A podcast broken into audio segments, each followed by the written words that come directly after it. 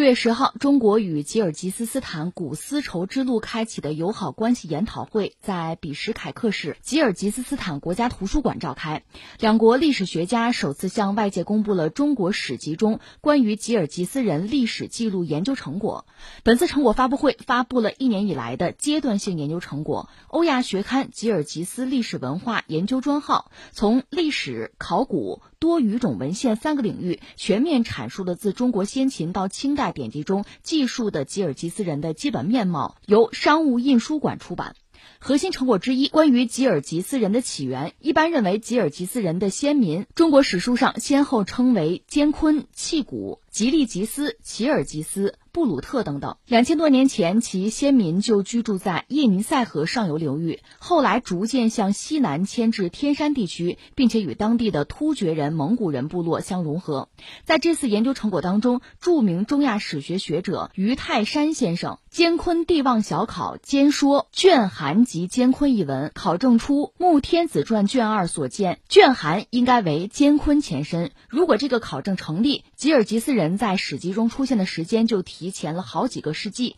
不仅如此，按照《穆天子传》的记载，卷韩是一个农牧业都很发达的部族，这和《史记·汉书》所记载的坚昆一再被匈奴打败的形象大相径庭。有关描述可以看作是吉尔吉斯人的闪亮登场。这是一段历史啊！现在很多学者在考证啊，这是一个很艰苦，甚至非常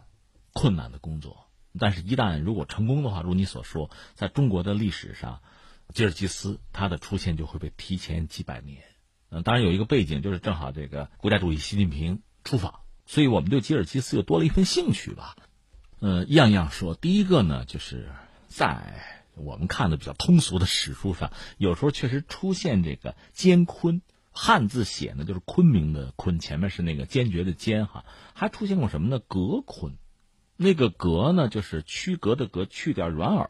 以前读这个东西我也有点晕，是不是一码事儿？甚至这个字音怎么读都不敢确认。但是刚才你讲这个坚昆，在历史上，中国历史上是有记述的，就讲它是中国古代北方的一个少数民族的名字，在唐代、元代、清代都有记述。你比如在元代的时候称作吉尔吉斯，到清代又叫做布鲁特，这你刚才都谈到过，对吧？和这个境外的吉尔吉斯斯坦国的吉尔吉斯民族。是同根同源的，是同一个民族，是这样讲的。那这次这条新闻就很有意思了，说如果说这个专家的这个研究啊考证，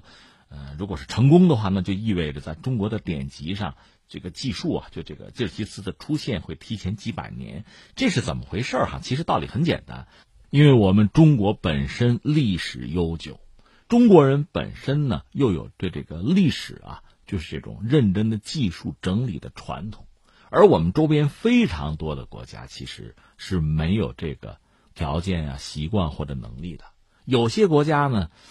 它成为一个国家就是近现代的事情。之前呢，其实与其说是国家，倒不如说它就是部落吧，就是那块地儿吧，就这样一个状况。另外有的什么呢？连文字都没有，更谈不上历史。所以你看，现在我们周边很多这个民族也好，国家也好，查他们的历史。那你查中国历史吧，中国历史可能记述着相关的一些东西，包括吉尔吉斯，它是作为什么呢？就实际上涉及到匈奴了，在这个关于匈奴的历史的背景之中，是出现了吉尔吉斯的，是通过这么一种相对间接的方式，才能够了解自己本民族的历史，是这么一个状况。更何况吉尔吉斯本身它算是一个游牧民族吧，所以在这个所谓历史技术上，那应该说是这不是乏善可陈的问题，它就没有。是这样的，所以还出现了一个挺有意思的状况，就是吉尔吉斯，它有一个这个马纳斯宫。马纳斯现在我们知道是个地名，对吧？它其实是个人名，是吉尔吉斯的一个英雄人物。呃，为了表示对他的尊敬和纪念呢，所以有一个马纳斯宫。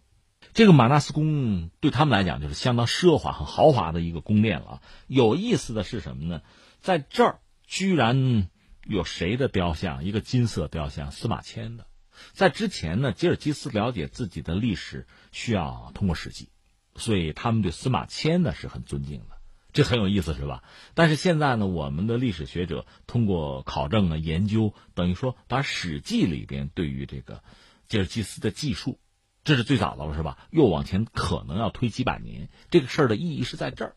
那么这次的发现会产生什么样的影响呢？那你看，恐怕是这样：一个是吉尔吉斯人呢，对自己的历史会有会有更多的了解和认识。他们自己，因为我们再三讲，他们本身就自身的历史这个技术啊，自己的祖先，包括活动的范围啊，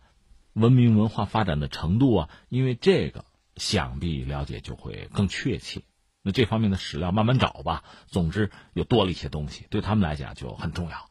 另外呢，两国的交往，就是中国和吉尔吉斯的交往。那这是我们现在的名字啊，在古代我们知道，刚才你说嘛，叫艰昆嘛，这个交往，交往是等于也在往前拓展。对我们来讲，你看我们的文明、我们的文化源远流长的，我们和周边很多国家、很多民族的交往也是源远流长的。通过这个研究，一个是我们看到这个联络交流实际上很紧密，而且在更早比我们了解更早的时候就已经开始了，这当然是一个让人愉快的事情了。其实你看，在就是中国古代中华文明确实对周边很多国家产生非常大的影响，包括这个日本，虽然隔着这个海，呃，再远，你比如说在太平洋、印度洋那些岛国，就就差点事儿。说到底，当时我们的航海技术也有限，当时你看郑和达到一个巅峰状态，呃，印度洋到红海到波斯湾到非洲的沿岸。这是在天下体系里，我理解就郑和达到了一个极致，那是明朝的事情了。因为你航海技术到了，我们的呃造船技术，包括这个指南针，我们当时叫司南，在郑和宝船啊，我看有一些说法说，它不是有很多层嘛？就这个建筑里面，每一层都会有一个针房，针就是指南针的针，这个地方是士兵把守最严密的地方，外人不能轻易的进来。嗯，负责这儿的叫火长。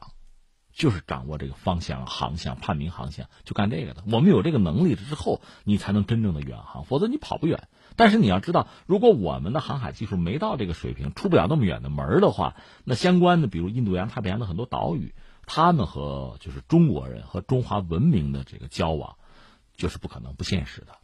又因为我们的文明是高度发达的，如果能交往，这些东西就传播过去了。没有交往，我们航海技术没有到，这些东西就传不过去，他们就在一个很原始的状态，其实就是这么回事而在路上会好得多，所以你看，呃，丝绸之路就是路上的丝绸之路，其实比海上的，虽然它有它的艰难险阻哈，但总的来说，只要有毅力，只要人的体力，包括这个牲畜的体力能够达到，补给能够跟上，那这路就可以延伸。